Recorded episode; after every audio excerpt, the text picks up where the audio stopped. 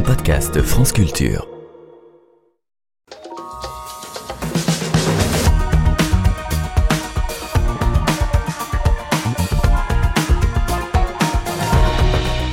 Le 6 avril 2022 à Paris, Sotheby's a vendu aux enchères pour la coquette somme d'un million d'euros une œuvre invisible. Son auteur, Yves Klein, connu pour ses monochromes bleus et ses anthropométries, dans les années 50, cet artiste météorite organise une exposition du vide, au cours de laquelle il vend des morceaux de sensibilité picturale à l'état pur. Les acheteurs repartent avec un reçu et c'est l'un de ces récépissés qui a été adjugé il y a deux ans, un geste artistique qui interroge sur la valeur de l'œuvre au cœur des réflexions économiques d'Yves Klein.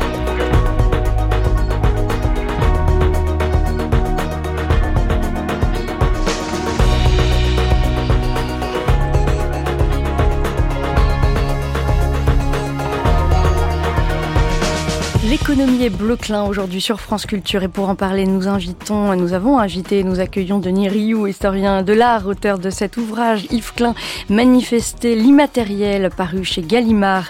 Également avec nous à distance, Sophie Kras, maîtresse de conférences en histoire de l'art contemporain à l'université Paris Panthéon-Sorbonne, autrice de l'économie à l'épreuve de l'art, art et capitalisme dans les années 1960, publiée aux presses du réel. Une émission préparée aujourd'hui par Diane Devancel Léa Sabourin, Anouk Milio, Tina Young et Léopold Thievan. Il n'y a rien, ensuite il y a un rien profond, puis une profondeur bleue. Quel en est le prix de cette œuvre? Un lingot d'or pur d'un kilo me suffira. Le prix du sang bleu ne peut en aucun cas être de l'argent, il faut que ce soit de l'or. Bonjour Sophie Kras et Denis Rioux. Bonjour. Merci beaucoup d'être avec nous aujourd'hui. Alors on connaît Yves Klein qui s'exprimait ici en 1959 à la Sorbonne pour ses œuvres d'art, moins pour sa pensée économique, alors qu'en réalité, il a développé toute une réflexion sur la valeur de l'œuvre d'art, Sophie Kras. Oui, absolument. En fait, euh, la valeur euh, chez lui, c'est vraiment une sorte de connecteur sémantique entre le domaine de l'art et celui de l'économie parce que euh, euh, pour lui la valeur c'est la valeur euh, esthétique, c'est la valeur économique, mais c'est aussi dans une terminologie très plastique, c'est la, la valeur au sens de l'intensité d'une couleur, son degré de saturation. Donc il, il, emprunte à ce vocabulaire à la fois de la pratique artistique, de l'esthétique et de l'économie pour penser vraiment un système de valeurs. Le terme de valeur est central, Denis Rioux, pour comprendre Yves Klein, à la fois artiste et économiste. Oui, alors surtout, euh, à mon sens, pour confronter euh, Yves, Klein artiste, parce que euh, la valeur économique, il développe ça à plusieurs reprises de manière plus ou moins claire, mais surtout, en effet, en introduisant l'or, il décale les habitudes du marché pour nous faire comprendre quelque chose sur sa propre pratique et sur les qualités particulières qu'il estime être celles de ses œuvres et notamment de ses monochromes. Alors comment en est-il arrivé à développer euh, cette réflexion sur la valeur? Rappelons euh, qu'Yves Klein est né le 28 avril 1928 à Nice et tout le destine alors à devenir un, artiste puisque ses deux parents euh, sont peintres et, il va grandir dans cet environnement artistique très stimulant, Denis Rioux. Oui, alors je, dirais à l'inverse que tout le destine à faire autre chose que ses parents, puisque son père est, peintre figuratif, sa, sa, mère est peintre abstraite. C'est très important. Hein, diptyque abstrait figuration qui est euh, dominant pour pour l'époque. Et euh, le jeune homme un peu vif un peu rebelle comme tout adolescent euh, rêve de faire autre chose et il rêve en réalité de devenir capitaine dans la marine marchande et donc de mener des aventures à travers le monde. Simplement il échoue au baccalauréat et donc ses rêves de rentrer à l'école euh, de la marine marchande euh, s'effondrent et doit trouver autre chose. Et c'est à ce moment-là que le judo et pas l'art que le judo prend le dessus et que les aventures aussi commencent puisqu'il voyage d'abord en Angleterre euh, avec l'idée notamment d'apprendre à non seulement à bien monter à cheval mais à s'occuper des chevaux parce qu'il rêve avec son ami Claude Pascal de rejoindre le Japon ambitions à cheval. Mais ses ambitions de judoka vont être déçues et, il a 26 ans lorsqu'il se lance dans les, monochromes. Il publie alors un, livre d'artiste. Que cherche-t-il à, à, exprimer à travers ses premiers monochromes, Sophie Crass Hmm, disons que hmm, c'est un, je pense, un intérêt euh, pour euh, pour la couleur euh, qui qui le qui, qui, intervient en fait très très tôt dans sa démarche artistique et qui va le suivre euh, tout au long de euh, tout au long de sa carrière. Je pense que Denis Riou sera le mieux placé peut-être pour pour répondre de manière plus précise à cette question, mais on, on, sent une profonde cohérence en fait dès le dès le début de cette de cette démarche artistique. Oui, ces premiers monochromes sont en écho avec ce que vous décrivez, Denis Riou, c'est-à-dire ce goût du voyage, puisque euh, ils sont en relation avec euh, plusieurs villes dans lesquelles il a vécu? Oui, alors c'est un livre d'artiste, effectivement, mais c'est aussi une fiction. C'est-à-dire qu'à l'époque, en 1954, quand il réalise cet euh, album, il est à Madrid et il a l'opportunité technique d'imprimer les, planches et de coller des petits rectangles monochromes, mais il n'y a pas de peinture monochrome il n'a pas encore peint des monochromes. C'est au fond euh, à la fois un essai euh, un peu poétique et un test un peu poétique parce qu'il y a une, préface de son ami euh, Claude Pascal qui est qu'il faut mentionner qui est composée simplement de, de, lignes noires qui imitent la présence de la typographie sans qu'il y ait de texte. Bien entendu, c'est Klein aussi ça, mais donc à partir de ça, il le raconte lui-même, il va tester les réactions quand il rentre à Paris, même autour de lui, et notamment auprès des peintres abstraits. Et au fond, il, voit que quelque chose est intéressant dans cette affaire. Et à partir de là, il va peindre les, tableaux et euh, vouloir les montrer, bien sûr. Les monochromes existaient déjà, mais euh, ils n'étaient pas appelés ainsi. Euh, Denis Rioux, c'est vraiment avec Yves Klein qu'ils vont s'imposer sous ce terme de monochrome alors monochrome, ça voulait dire autre chose pour les spécialistes de l'art. C'était une peinture d'une seule couleur, mais euh, avec des nuances de ton ou de valeur, c'est-à-dire ce qu'on appelle le camailleux. Je crois que tout le monde comprend cette, expression. Euh, ou les grisailles en décoration, c'était des monochromata, on disait. Enfin bon, des, mono, des monochromes. Et évidemment, il y a eu des peintures monochromes, c'est-à-dire d'une seule couleur réalisées avant euh, que Klein euh, entre dans cet univers, mais ça ne s'appelait pas, ça s'appelait euh, peinture blanche par exemple, euh, euh ou bien euh, carré noir, ou etc. etc. Peinture rouge, peinture, mais pas pas monochrome. Cette, cette invention est une invention d'une personne dont il faut absolument mentionner le nom de, de, de, de Pierre Restani. enfin, cet usage du mot, le mot existait bien sûr pour pour Yves Klein, c'est Pierre Restani, donc critique qui d'art, qui devient son critique d'art, qui devient son mentor et qui va nommer ses tableaux propositions monochromes, c'est-à-dire qu'il décale, c'est plus tout à fait des tableaux non plus, ce sont des propositions, ça s'adresse à nous comme des propositions monochromes et je crois que c'est le, le point de départ de la peinture monochrome en tant que genre pictural, je dirais. C'est en automne, à l'automne 1956 qu'il crée le fameux bleu, l'IKB, l'International Klein Blue. Yves Klein est arrivé un après-midi avec Damian, il était question de choisir un bleu. Donc, ils se sont trouvés là, on a regardé les tiroirs, on a sorti une, dizaine, une douzaine de tiroirs de bleu, on les a montés dans la réserve à la lumière du jour, et puis dans tous les bleus qui ont été choisis, Yves était assez tenté par un bleu de Prusse. Le bleu de Prusse, c'est un bleu redoutable, le bleu de Prusse, parce que ça se diffuse terriblement. Puis finalement, il s'est orienté sur l'autre mer, et voilà, c'est le bleu qui a été choisi. Le bleu clin, soyons clairs, pour respecter la, la chose, le bleu, c'est un bleu d'outre-mer classique. C'est un médium que j'ai mis au point pour lui. Par contre, c'est son tour de main qui fait que ça s'appelle le bleu IKB, International Klein Blau. Voyez-vous? C'est le tour de main de l'artiste qui donne la valeur à la chose. Voilà, Édouard Adam, marchand de couleurs de Montparnasse, invité euh, dans l'ancienne émission Surpris par la nuit sur France Culture le 21 mars 2001. Yves Klein a donc créé euh, ce bleu avec Édouard Adam et le peintre et sculpteur roumain Oria euh, Damian. Quel sens ce bleu a-t-il pour Yves Klein, Denis Rioux? Alors c'est c'est identitaire, je dirais. C'est c'est tout lui le, le, bleu. Alors peut-être que pour comprendre pourquoi il, finalement il choisit d'élire une seule couleur et, non pas des monochromes de, plusieurs, il faut revenir à une exposition qui s'est tenu en 1956, dans laquelle il présentait euh, à la galerie Colette à lundi, qui était une galerie réputée à l'époque, euh, il présentait des monochromes de différentes couleurs, agencés sur le sur le mur, et puis il y a une pas, pas mis à la, suite les uns des autres, mais dispersés, disons, sur le mur. Et puis il y a une discussion qui est organisée, comme ça arrivait à l'époque, euh, dans la dans la galerie, et euh, il, se rend compte que le public perçoit là ce qu'il a appelé une polychromie décorative, c'est-à-dire qu'ils ont considéré le mur entier comme un tableau. Et il faut résoudre cette question puisque le monochrome vert, le bleu, l'orange, etc. Euh, ça ne permet pas de percevoir la monochromie et il décide donc pour l'exposition suivante qui se tiendra euh, en, Italie de d'élire une couleur et ça va être le bleu.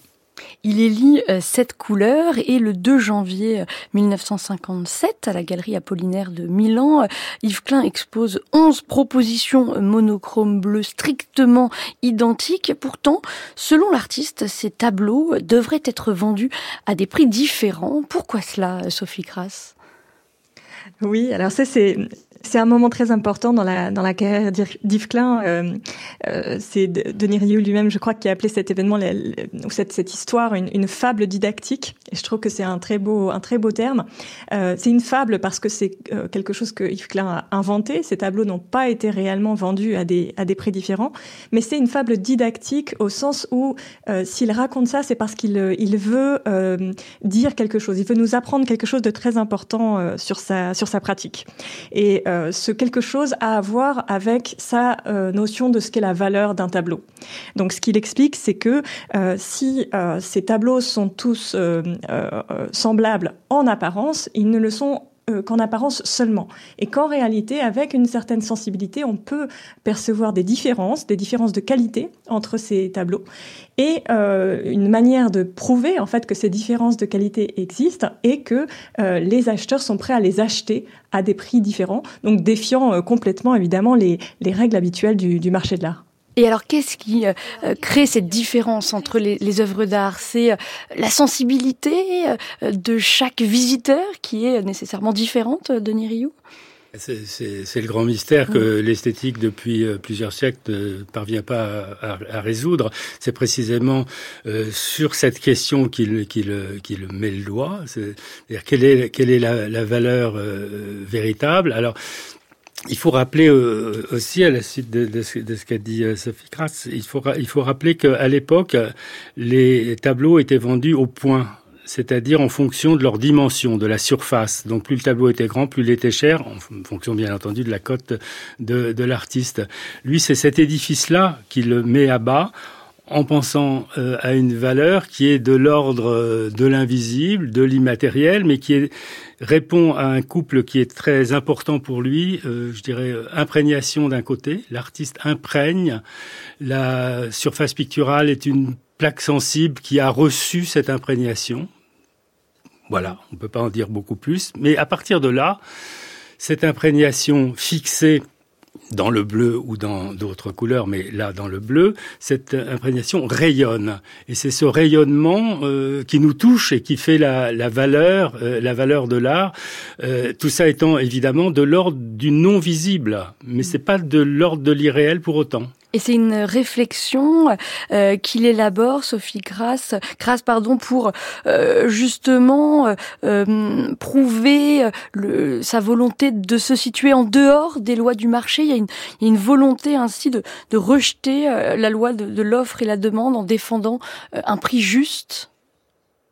Oui, je, je pense vraiment qu'il y a quelque chose comme ça.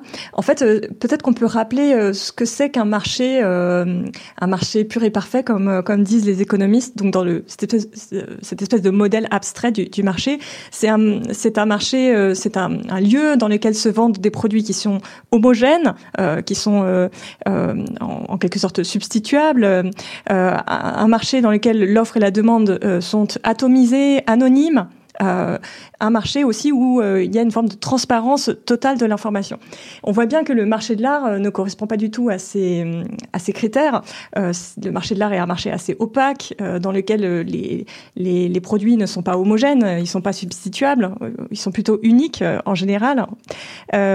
c'est donc un, marché réel qui est assez différent du, du, marché théorique des économistes.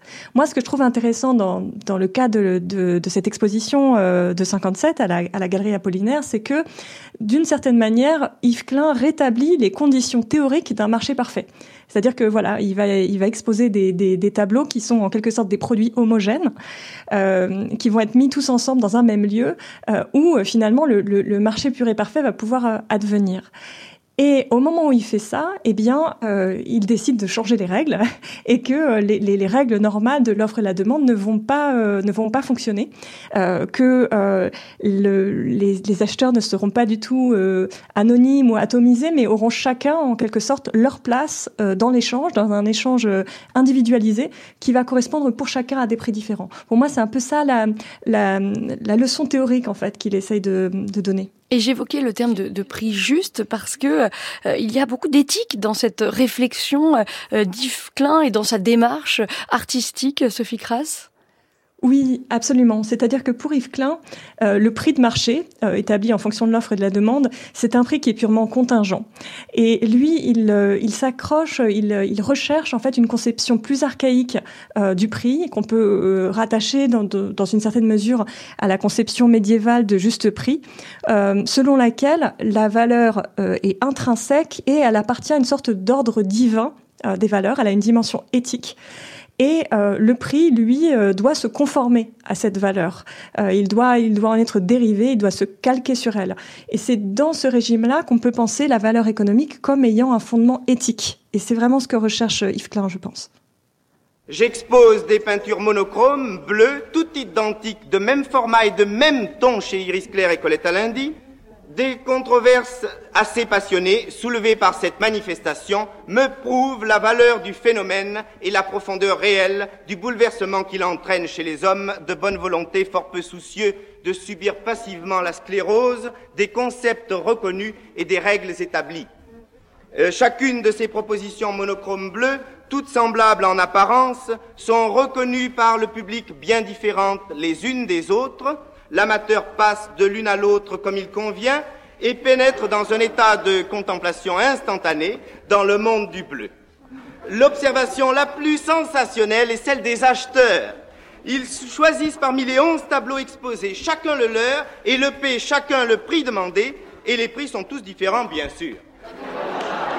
Ce fait sert à démontrer que la qualité picturale de chaque tableau est perceptible par autre chose que l'apparence matérielle et physique.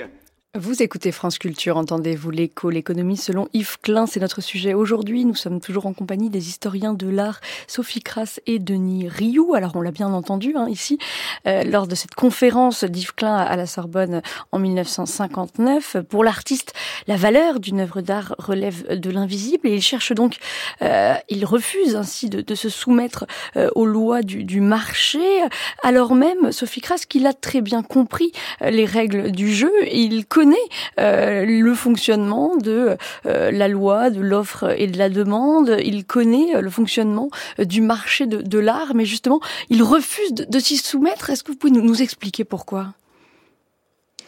Alors, on peut seulement spéculer sur le sur le pourquoi, mais je dirais que bon, la, première chose, c'est vraiment le, contexte euh, dans lequel tout ça se déroule.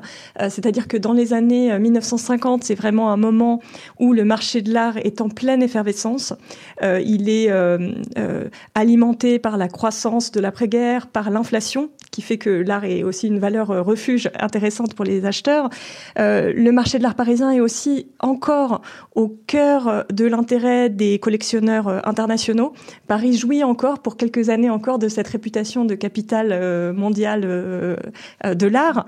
et donc c'est vraiment dans ce, milieu d'effervescence du marché, ce milieu assez spéculatif, que Yves Klein va, construire en fait cette pensée du marché. Et puis, il faut aussi ajouter que euh, je pense que euh, euh, cet intérêt pour les questions économiques, il doit aussi se comprendre dans un cadre plus large. Yves Klein a vraiment une pensée de comment renouveler, comment révolutionner toutes les structures économiques, sociales, politiques à partir de l'art. Il est vraiment dans une posture avant-gardiste de ce point de vue, hein, de, de, de, réfléchir à comment l'artiste peut ouvrir la voie vers un renouvellement de la société en général.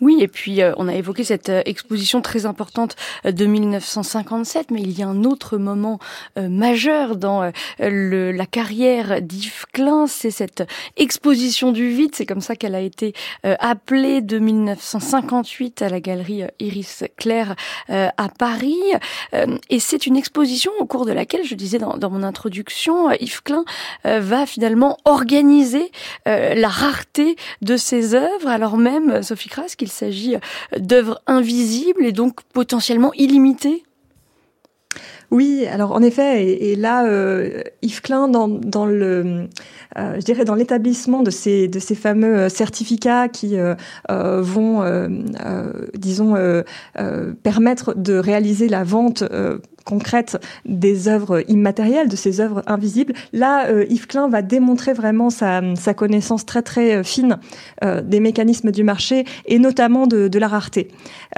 puisque finalement, ce qu'il propose, c'est un modèle de construction artificielle de la rareté en fabriquant euh, en quelque sorte une sorte d'édition limitée. Donc de la même façon que les graveurs et puis bientôt les, photographes vont limiter volontairement le nombre d'épreuves tirées euh, de leurs œuvres euh, pour en, augmenter leur prix, en assurer leur prix, eh bien Yves Klein va de la même manière organiser la rareté de ces œuvres immatérielles, dont finalement le nombre potentiellement serait complètement euh, illimité. Euh, mais là, il va, euh, je dirais, numéroter soigneusement par série ces zones dans des carnets de reçus qui sont établis à des prix différents, ce qui va permettre de réintégrer ces œuvres immatérielles dans le régime économique de la rareté compatible avec le marché de l'art. Pour être très clair, Denis Rioux, dans cette exposition, il n'y a rien du tout. Euh, et euh, il y a euh, ces zones de sensibilité picturale immatérielle qui, pour autant, sont vendues au, public. Alors, vous allez un petit peu vite là. C'est pas encore le moment des zones qui seront vendues effectivement en fonction des numéros et des, prix euh, contre une valeur en or. Non, à, cette exposition-là, euh, il n'y a véritablement rien à vendre, mais au contraire de ce que le public a, ressenti et ce que les journalistes ont dit, c'est-à-dire le vide, exposition donc du vide, au contraire, la, la galerie est pour Klein, c'est ses explications, entièrement saturé de sensibilité picturale immatérielle, c'est-à-dire que c'est le bleu dont on a compris tout à l'heure que la visibilité du bleu était séparée de la valeur euh, esthétique et donc de la valeur financière du bleu visible. Donc c'est ce bleu qui s'immatérialise et qui remplit la galerie de sa, je dirais, sa substantifique moelle, c'est-à-dire la sensibilité picturale. Mais au moment de l'exposition chez Risler, il n'y a pas encore organisation de vente. Et là, c'est intéressant de rentrer un peu dans, le, dans le détail, parce que c'est finalement sa galeriste, qui elle est au plus près du marché, bien sûr, qui va pousser Yves Klein à trouver les moyens de vendre de la sensibilité picturale, immatérielle. Ceci étant, cette sensibilité picturale immatérielle avait déjà à l'époque une, valeur, puisque les cartons d'invitation pour le vernissage de ces expositions qui symboliquement d'ailleurs correspond à son 30e anniversaire. Enfin, tout ça. C'est important de, de, de comprendre que c'est aussi vécu, porté par un artiste qui croit profondément en ce qu'il fait. Ces cartons d'invitation sont accompagnés d'un petit bon d'entrée gratuite pour les amis ceux qui ne bénéficient pas de ce petit bon d'entrée gratuite devront payer, alors c'est 1500 francs, je crois, de l'époque, euh, c'est-à-dire très peu, très peu en vérité, euh, parce que il est possible que, y compris sans l'avoir recherché, ils emportent avec eux des lambeaux, c'est le terme qu'il emploie, des lambeaux de cette picturalité, de cette picturalité euh, euh, immatérielle, de cette sensibilité, pardon, immatérielle, et donc pour cela, il faut payer. Voilà. Donc effectivement, tout a un prix, si vous voulez, mais c'est pas encore à vendre pour autant dans, dans, dans, dans l'exposition de euh, d'avril 58. Et pour Yves Klein, euh, euh, l'amateur, le visiteur, euh, par son émotion et éventuellement par son achat, participe à la création de l'œuvre elle-même?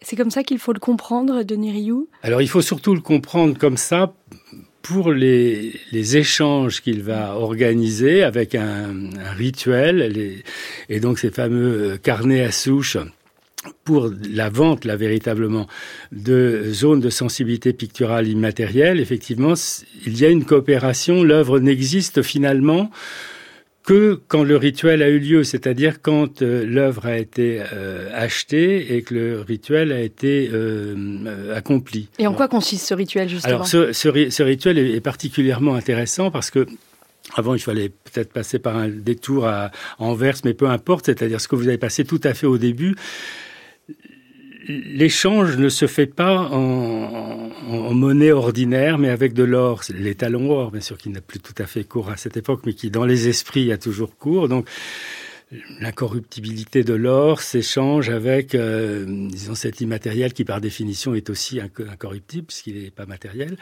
Et, et, donc, ça, ça, il a cette, cette idée déjà un peu après l'exposition dite du vide. Et puis, quand il met euh, au point ces échanges avec euh, des amateurs pour les zones de sensibilité picturale immatérielle, le rituel consiste en ceci. Euh, le prix de l'œuvre est payé en, en, or.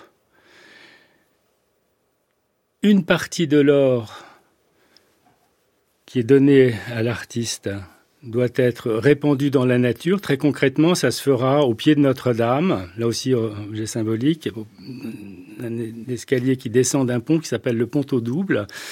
Là aussi, c'est important.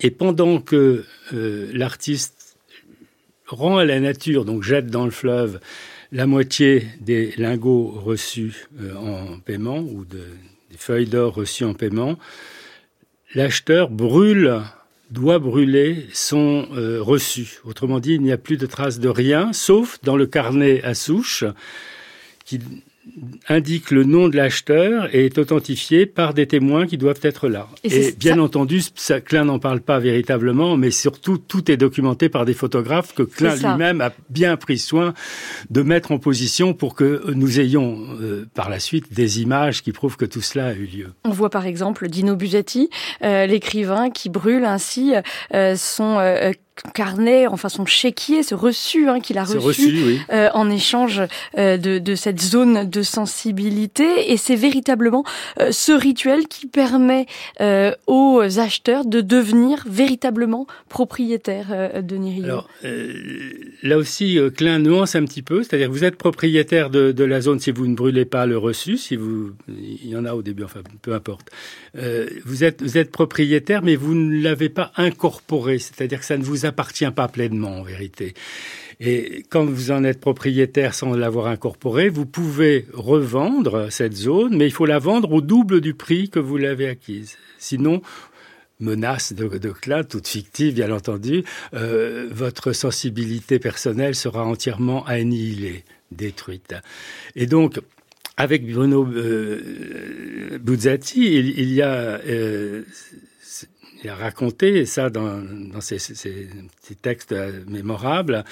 Et, il y a ce moment où il brûle le reçu et il raconte, et, là on comprend bien la difficulté qu'il y a à se séparer complètement, en n'avoir plus de traces de rien. Il raconte que dans sa main est resté un petit bout, évidemment, qu'il était non brûlé, et que subrepticement il l'a mis dans la poche de, de, de son imperméable, de sa veste pour, le conserver, geste évidemment tout à fait euh, dérisoire, mais qui indique bien la difficulté qu'il y a euh, à, acheter quelque chose qu'on ne possédera pas physiquement, matériellement. Et justement, Yves Klein est-il le premier artiste à vendre ainsi de l'art immatériel euh, de Nériou alors, c'est un peu une colle. Je ne sais pas si c'est le, le, premier. Je n'ai pas réfléchi en ça, mais euh, en cela, ça en ferait un, un précurseur euh, alors, des NFT, ces œuvres qui sont oui, exclusivement alors, numériques. C'est ce qu'on a pu euh, entendre. Oui, et, et pré précurseur, précurseur aussi de, euh, du conceptual art, des, de, de l'art conceptuel qui, qui arrivera à la fin des années 60, mais Klein est déjà mort. Mmh. Sophie Kras, qu'est-ce que vous en pensez? Est-ce que, est -ce que Yves Klein est un précurseur des NFT Oui, c'est quelque chose qu'on a entendu effectivement euh, il y a deux trois ans euh, quand euh, il y a eu cette vogue très très forte autour des, NFT. Bon, je pense qu'il faut pas forcer la, comparaison, mais disons les, les, NFT, qu'est-ce que c'est? Ce sont des certificats de propriété sur un fichier numérique codé selon des règles de la cryptographie sur la blockchain, qui permettent d'associer un objet numérique, donc par exemple une image, et un propriétaire. Et donc cette image peut rester euh, complètement accessible en ligne. Elle peut être diffusée partout, elle peut être téléchargeable, copiable par tout un chacun, mais euh, grâce au NFT, elle va être publiquement identifiée comme étant la propriété d'une personne. Donc effectivement, on voit ici, euh, on peut retrouver un mode de conciliation entre propriété, rareté d'un côté, et puis de l'autre, le caractère immatériel de l'œuvre, sa potentielle diffusion à l'infini. Euh, et tout ça n'est pas sans rappeler évidemment euh, ce, que, Klein met en scène avec ses, zones de sensibilité immatérielle. Euh, après, je pense que c'est quelque chose qui est de l'ordre du, théorique. les NFT restent vraiment un instrument avant tout technologique de propriété, quand chez Yves Klein, la, dimension ludique et, et spirituelle prédominait. On l'a dit, les monochromes sont vraiment la marque de fabrique d'Yves Klein. Euh, un concept, celui de monochrome, qui peut être appliqué à la musique selon l'artiste et cela donne la symphonie monotone silence. Écoutez.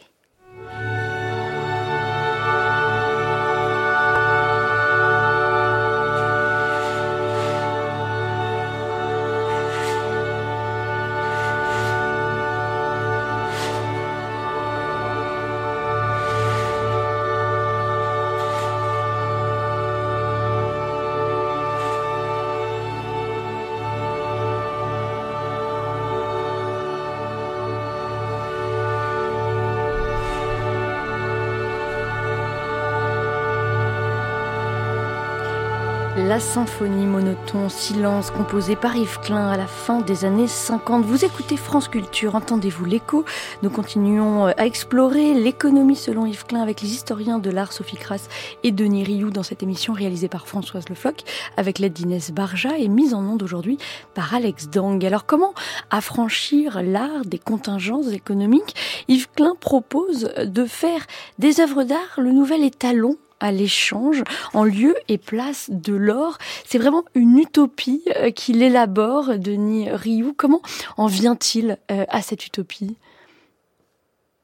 Alors c'est une utopie effectivement euh, qu'il élabore, c'est-à-dire que ça n'aura jamais euh, de consistance euh, réelle et ça ne va pas influer sur les pratiques économiques de la société.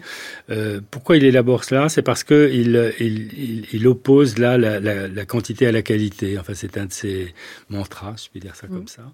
et donc euh, la qualité pour, pour, pour lui, c'est ce qui va euh, primer sur le reste. Et euh, au fond, il, il, imagine que des modèles vont être déposés comme ça dans une sorte de banque centrale de, de, de ces, de ces chefs-d'œuvre, et que c'est à partir de là que la, la valeur économique va se, va se dégager. Là, je pense que Sophie sera mieux parler que, il, moi. Il préfère euh, la qualité à, la quantité. Sophie Kras, c'est pour cela euh, qu'il préfère le troc à l'échange monétaire? Oui, oui, euh, effectivement, privilégier la, la, qualité à la quantité, c'est quelque chose qui revient euh, sans cesse en fait dans ses dans ses écrits, euh, qui le préoccupe beaucoup. Je pense que pour comprendre tout ça, c'est c'est intéressant de, de, se replonger dans le contexte économique en fait de cette période, puisque en fait la fin des années 50, c'est c'est un moment de, de, crise monétaire où des réformes monétaires sont engagées, et donc l'idée de de repenser le système monétaire est quelque chose qui est vraiment dans l'air du temps et qui qui est remplit les, les, articles de presse à cette, période. Euh, et Klein, évidemment, n'y est pas, euh, n'y est pas étranger. Euh, en fait, quand, euh, quand le général de Gaulle arrive au pouvoir en 1958 et, que, la, Ve République est fondée, on est en pleine crise monétaire. Il y a une inflation qui est galopante durant l'après-guerre, qui est alimentée aussi par la guerre en Algérie, par un, certain nombre d'événements. Et euh, le général de Gaulle va mettre en place un certain nombre de réformes pour tenter de, juguler l'inflation et puis de, ramener la monnaie sous contrôle.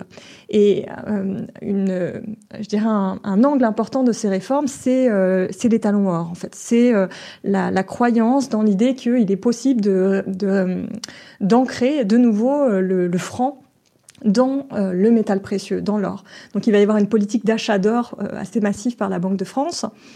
Et euh, disons le, volet le plus visible de la réforme pour les Français, c'est euh, l'introduction du nouveau franc qui va être effectif au 1er janvier 1960, euh, qui en fait est égal à 100 fois l'ancien franc et qui est basé sur un certain poids d'or, donc 180 mg pour un franc. donc l'idée qu'il faut en revenir à l'état noir est quelque chose qui est très discuté en fait dans ces années-là. Et c'est à mon avis aussi dans ce sens qu'il faut comprendre la, proposition un petit peu euh, euh, provocatrice d'Yves Klein de dire plutôt que les talons or, les talons art. Euh, donc il propose vraiment euh, littéralement de vider les banques centrales de leurs réserves d'or pour y mettre à la place, comme le disait euh, Denis Rioux à l'instant, des œuvres d'art qui tiendront lieu de d'étalons immatériels plutôt que strictement matériels. Et que représente euh, l'or pour Yves Klein, Denis Rioux? Vous disiez que c'était euh, un symbole de la valeur inaltérable de, l'œuvre d'art. Ce n'est pas pour rien qu'il évoque ainsi euh, l'étalon or. Oui, bien sûr, il y a, ce, ce, volet. On pourrait aussi, pour poursuivre ce que vient de dire Sophie Kras, euh, parler de l'emprunt Pinet, qui était lui-même euh, engagé sur, sur l'or, ce qui a posé des problèmes plus tard. Alors, il faut rappeler que c'est un emprunt qui a lieu en, en 1952, qui était un emprunt national à 3,5% garanti sur l'or. C'était un placement sans risque qui pouvait permettre de payer beaucoup moins d'impôts. Et, donc, il a rencontré un succès absolument extraordinaire, hein, Denis Rio. Oui, donc l'or est sur le devant de la scène, mais il y a euh, aussi, je crois, d'autres dimensions qu'il faut euh, souligner ici, c'est que euh, Klein va réaliser des œuvres avec des feuilles d'or. Il avait appris à poser des feuilles d'or euh, chez un encadreur quand il était euh, à Londres. Donc, il a, c'est une technique qu'il qu'il maîtrise et il va inventer une sorte de nouveau triptyque qui se décale par rapport aux trois couleurs euh, dites primaires de l'art moderne, par exemple de Mondrian le jaune, le rouge, le bleu, lui, euh, ça sera le bleu, le rose et l'or. Et il réalise ces tableaux avec des avec des, des feuilles d'or. Donc ça fait partie de son de son univers aussi euh, artistique. Et cela renvoie évidemment pour lui, pour lui comme artiste et pour lui aussi comme euh, catholique, euh, cela renvoie au fond d'or des peintures euh, religieuses euh, anciennes, c'est-à-dire à toute une tradition euh, artistique tout à fait considérable, parce qu'il y a aussi ce, ce, ce, ce volet, disons, euh, religieux autour de autour de autour de Klein. Et euh, on pourrait euh, penser qu'il il adapte par exemple l'invisible. Enfin bon c'est quelque chose euh, qui résonne. Il va utiliser le terme de pneuma qui est un terme qui est utilisé chez les théologiens voilà, enfin, Donc cet invisible, c'est une forme de transcendance pour Yves Klein. Il y a une sorte de transcendance et il y a aussi le, le, le, le fait que l'essentiel n'est pas de l'ordre du visible. Le visible est une sorte de marchepied pour une transition qui nous emmène vers ce qui est plus important, c'est euh, effectivement euh, de l'ordre de l'invisible. Une ère nouvelle devrait donc apparaître où une perception qualitative du champ énergétique de l'économie pourrait enfin orienter l'inertie fondamentale du vivant vers une conception dynamique de la chose créée. Cette conception trouve en moi son fondement dans la richesse chaque jour plus élaborée du patrimoine spatial. Aussi, une grande fresque s'allonge-t-elle qui attend son label monétaire. Je récuse en effet euh, réserve et devise, richesse accumulée des grandeurs du passé, mais hypothèque périleuse des structures du présent. Nul besoin désormais de ces intermédiaires dispendieux dont la facticité creuse un passé entre l'appréhension intellectuelle et la qualité même des valeurs saisies. Tournons-nous plus simplement vers la valeur intrinsèque de la matière, résidant essentiellement dans la notion de qualité, et sur cette base structurellement qualitative, chaque corporation pourrait être tenue d'abandonner dans les caves de la Banque centrale, préalablement débarrassée de tout dépôt métallique, le chef-d'œuvre de la profession. Les dix chefs-d'œuvre, ainsi rassemblés, matérialiseraient les directions spirituelles de base du pays, laissant libre accès à toute éventuelle potentialité évolutive, seule source de progrès. Cet exemple permanent, catalyseur de puissance latente en maintenant à l'esprit un échantillonnage stable, mais non clos, permettrait enfin de jeter les bases d'un système de troc fondamentalement sain et à l'abri des variations conjoncturelles quantitatives. Que vous inspirent euh, ces propos de Niriou? Qu'est-ce qu'on peut dire euh, de la langue, du style et de la façon de parler euh, d'Yves Klein? Alors, en général, je ne saurais dire, mais pour moi, Klein est éminemment convaincant. C'est-à-dire que on perçoit quelque chose de sa passion, de sa sincérité, de son désir euh, d'authenticité, et quelque chose passe par la voix. Euh, J'avais lu les textes de Klein avant de les de l'entendre un peu par hasard il y a très longtemps, mais j'avais lu, ça m'intéressait, mais sans plus. Et à un moment, euh, j'ai entendu euh, la conférence Sorbonne, et vraiment quelque chose, une sorte de déclic s'est produit en moi. Alors c'est personnel, bien entendu, mais je, je je pense que quelque chose passait aussi par sa présence physique à lui. Euh, tous les, les, témoins que je, je, je, je connais parlent d'un être qui était lui-même extrêmement euh, rayonnant, qui était présent infiniment. Euh, voilà. Et, et, dans sa voix, je pense qu'on entend, qu'on entend cela. Sophie Crass, est-ce que euh, la voix euh, d'Yves Klein évoque comme cela aussi euh, chez vous quelque chose qui est de l'ordre de la conviction et aussi on entend de, de l'humour dans ses propos d'Yves Klein?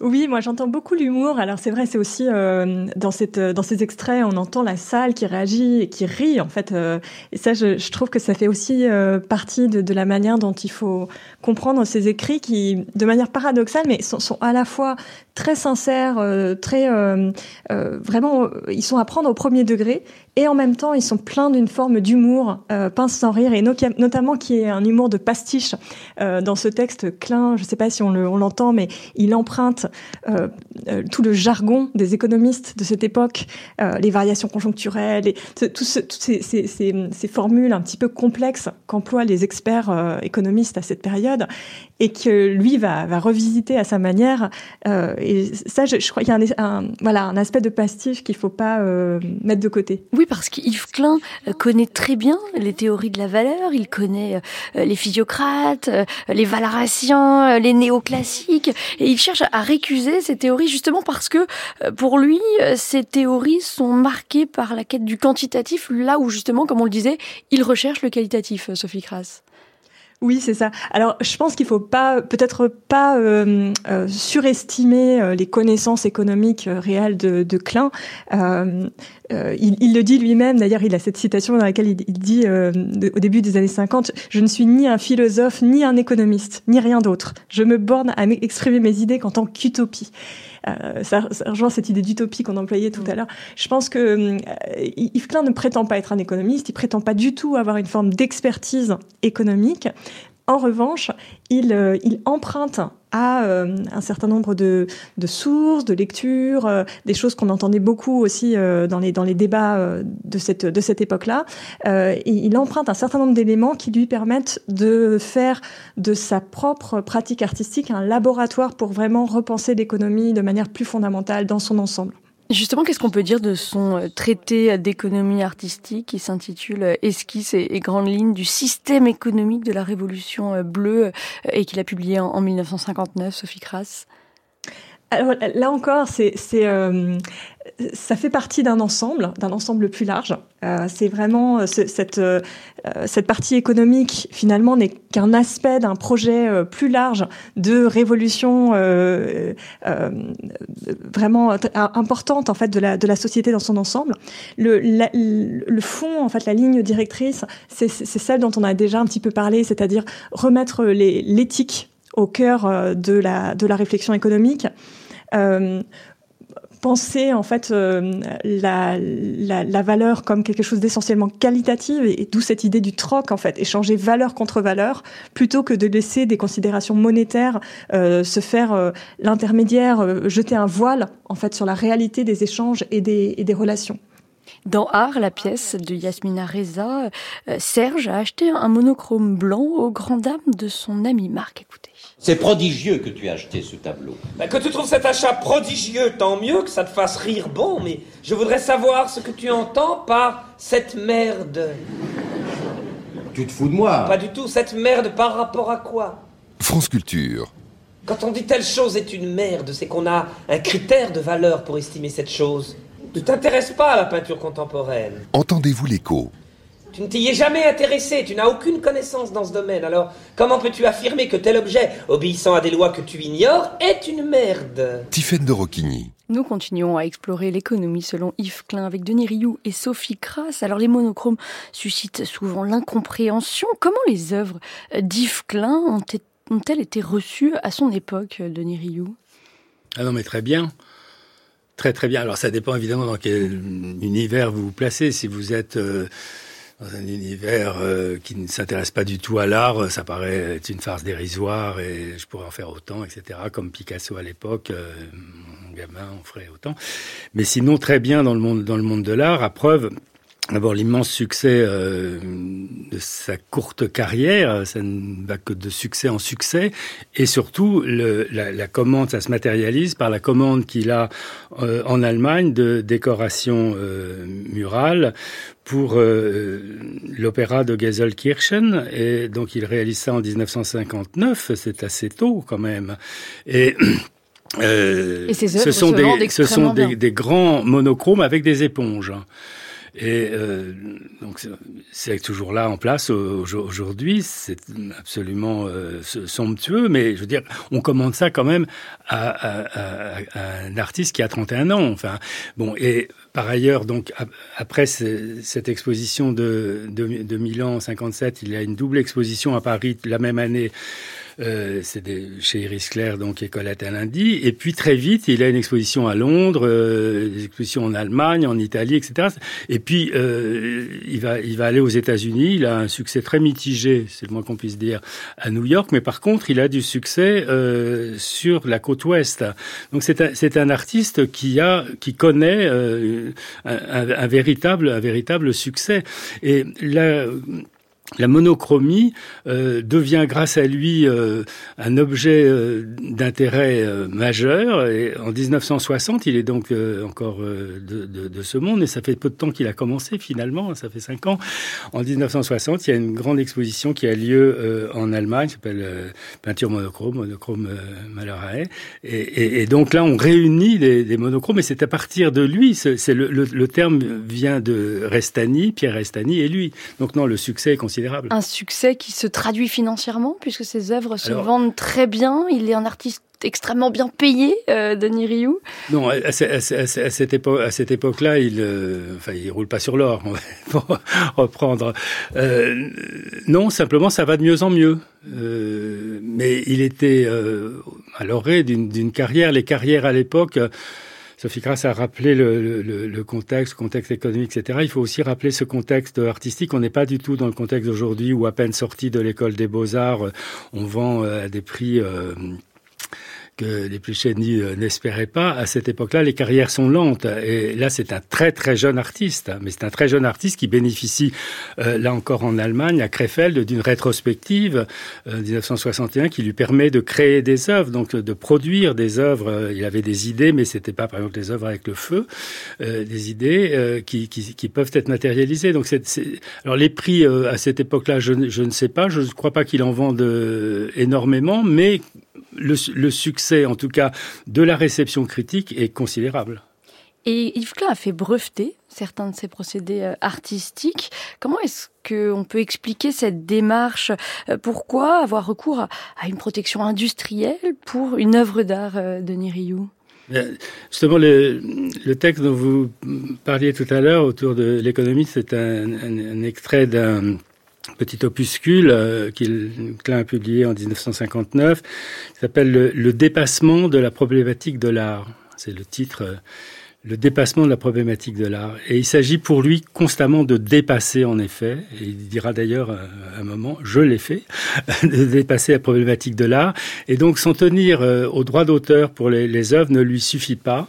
Et du coup, il va explorer d'autres domaines, et en particulier ce domaine-là de, des, des, des, brevets et le modèle, le, celui aussi des, des modèles euh, pour sa table, par exemple. Mmh.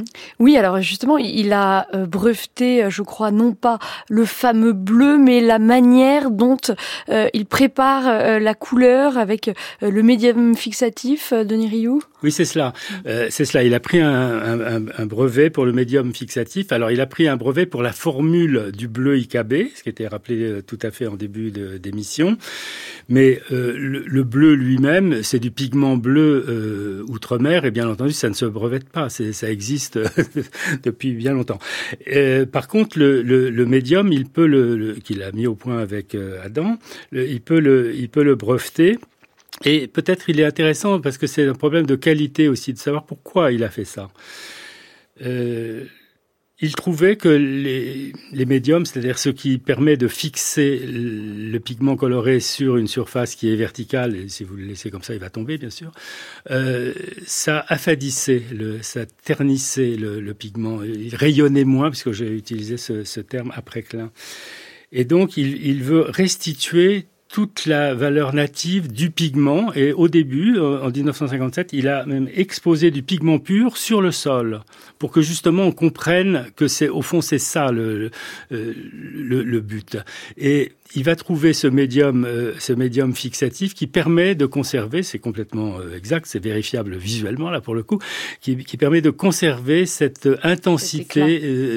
le, et c'est, le, le, le brevet porte effectivement comme innovation, et, enfin le brevet c'est une enveloppe solo en vérité, hein, c'est un tout petit peu différent, c'est un problème d'intériorité, enfin peu importe, il dépose ça à l'IMTI, euh, l'Institut euh, national de la propriété industrielle, il porte effectivement sur ce, sur ce médium ce médium qui permet donc de, de faire le bleu IKB, mais aussi les autres couleurs. Je crois qu'il a enduit les bonnes femmes de, de peinture et les a poussées contre le... C'est ça. France Culture. Je trouve ça euh, moderne. Et puis, euh, c'est fantastique. C'est lumineux. Entendez-vous l'écho? Puis, c'est tout. C'est beau. Tiffaine de Roquigny. Nous avons parlé euh, du rapport d'Yves Klein à la valeur de l'œuvre d'art, euh, cette volonté de privilégier le qualitatif au quantitatif, de privilégier l'immatériel au matériel. Mais aujourd'hui, euh, les œuvres d'Yves Klein se vendent à des prix records. Est-ce que ça n'est pas en contradiction avec ces théories sur la valeur de l'œuvre d'art de Niriou ah ben bien entendu, euh, enfin c'est en contradiction ou pas. Enfin, je veux dire, c'est euh, ça, se joue de mon point de vue, ça se joue sur une autre scène.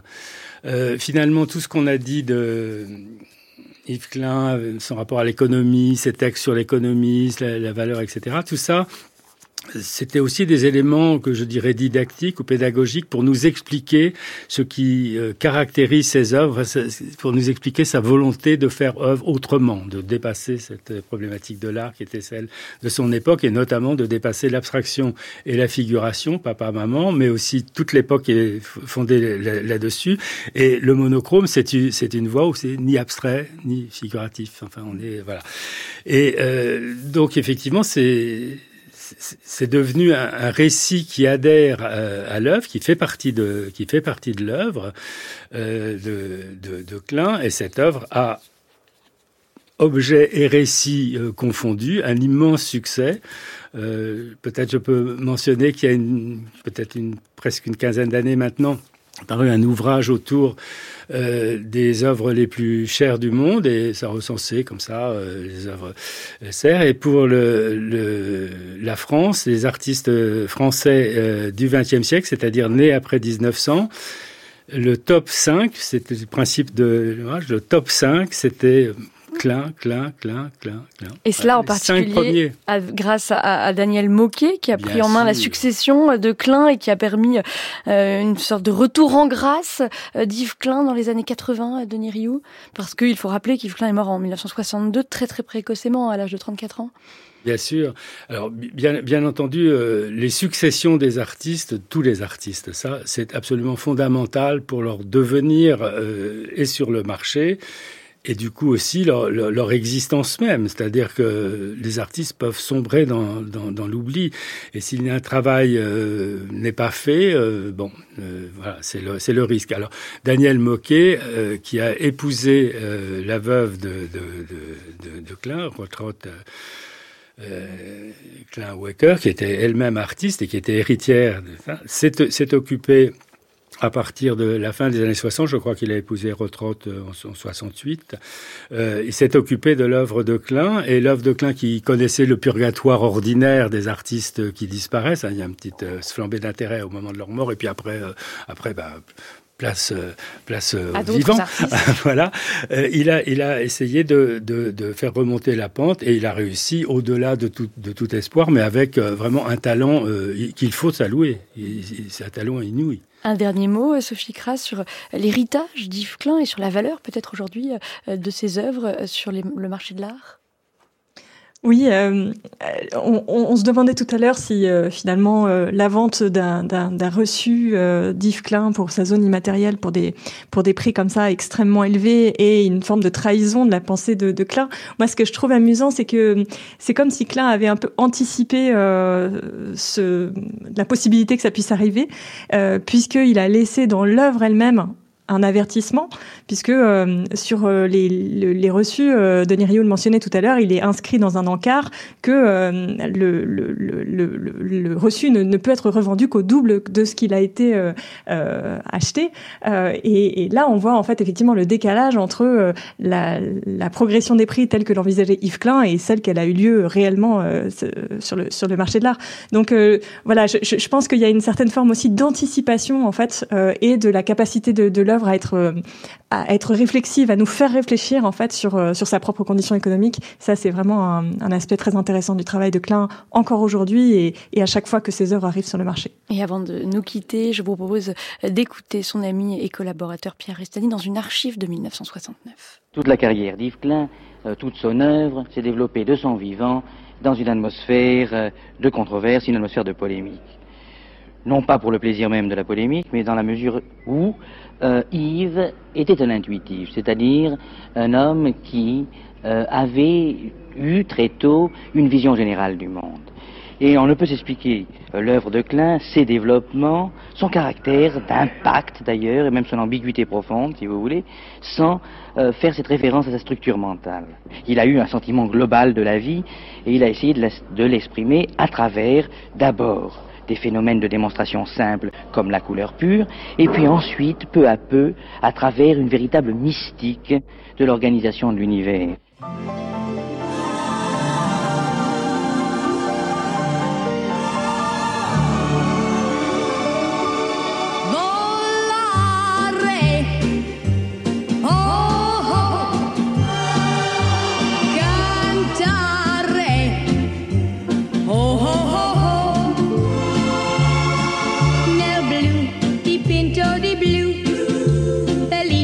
di stare lassù. Io volavo, volavo felici fin alto del sole ad ancora su. Mentre il mondo pian piano spariva lontano laggiù. Una musica dolce suonava soltanto per me.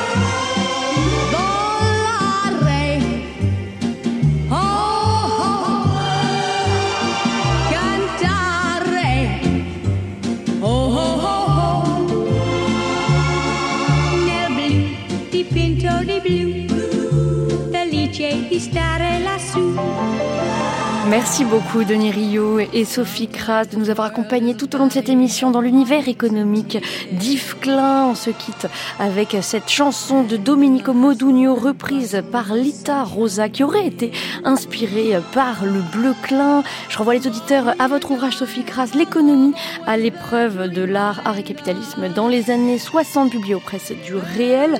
Quant à vous Denis Rio, vous avez publié Yves Klein, manifester l'immatériel chez Gallimard. Un grand grand merci Merci encore à tous les deux. C'est la fin d'Entendez-vous l'écho. Demain à 14h, Aliette Ovine recevra Nathalie Madiobol qui euh, publie une économie de l'obésité à la découverte. Puis elle reviendra sur la crise du marché de l'immobilier avec l'économiste Pierre Madec et la sociologue Marie-Christine Jaillet. D'ici là, vous pouvez retrouver toutes nos émissions sur notre site franceculture.fr et sur l'appli Radio France. On vous attend également sur X, sur le compte d'Entendez-vous l'écho et en vidéo sur YouTube.